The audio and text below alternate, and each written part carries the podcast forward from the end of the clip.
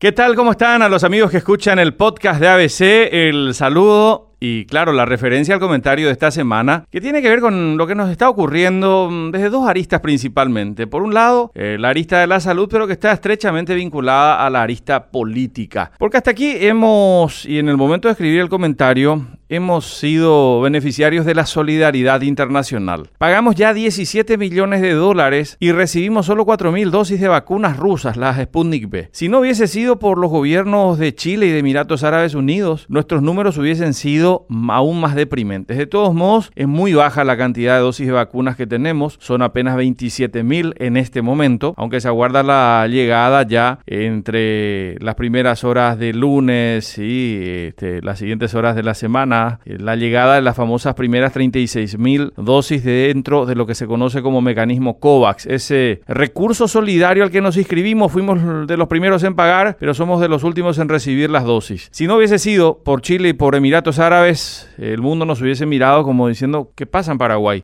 mil dosis son las que obtuvo realmente y genuinamente el gobierno a través de eh, pagos que hizo al Fondo de Comercio Ruso y al mecanismo COVAX. Eso hasta el momento. Y eso está muy vinculado, indudablemente, a lo político, porque decíamos, eh, el gobierno está cada vez más debilitado políticamente. Estas protestas ciudadanas han canalizado parte del malestar, pero que aún puede ser mayor, porque el pronóstico sanitario no es bueno. Eh, la sensación es que podemos tener imágenes muy similares a las que lastimosamente veíamos antes por los canales internacionales hace unos meses, diciendo, bueno, menos mal que Paraguay está a salvo de esto. Si eso llegase a ocurrir, eso sería fatal desde el punto de vista político para el el Poder Ejecutivo. Claramente, esa salud que fue la que lo sostuvo durante un año de gobierno, el año de cuarentena que hemos cumplido, es la que puede tumbarlo en este momento. Por eso decimos que la salud está estrechamente vinculada a la política y hasta ahora la caridad ha sido el principal salvavidas de este gobierno. Hasta la próxima semana.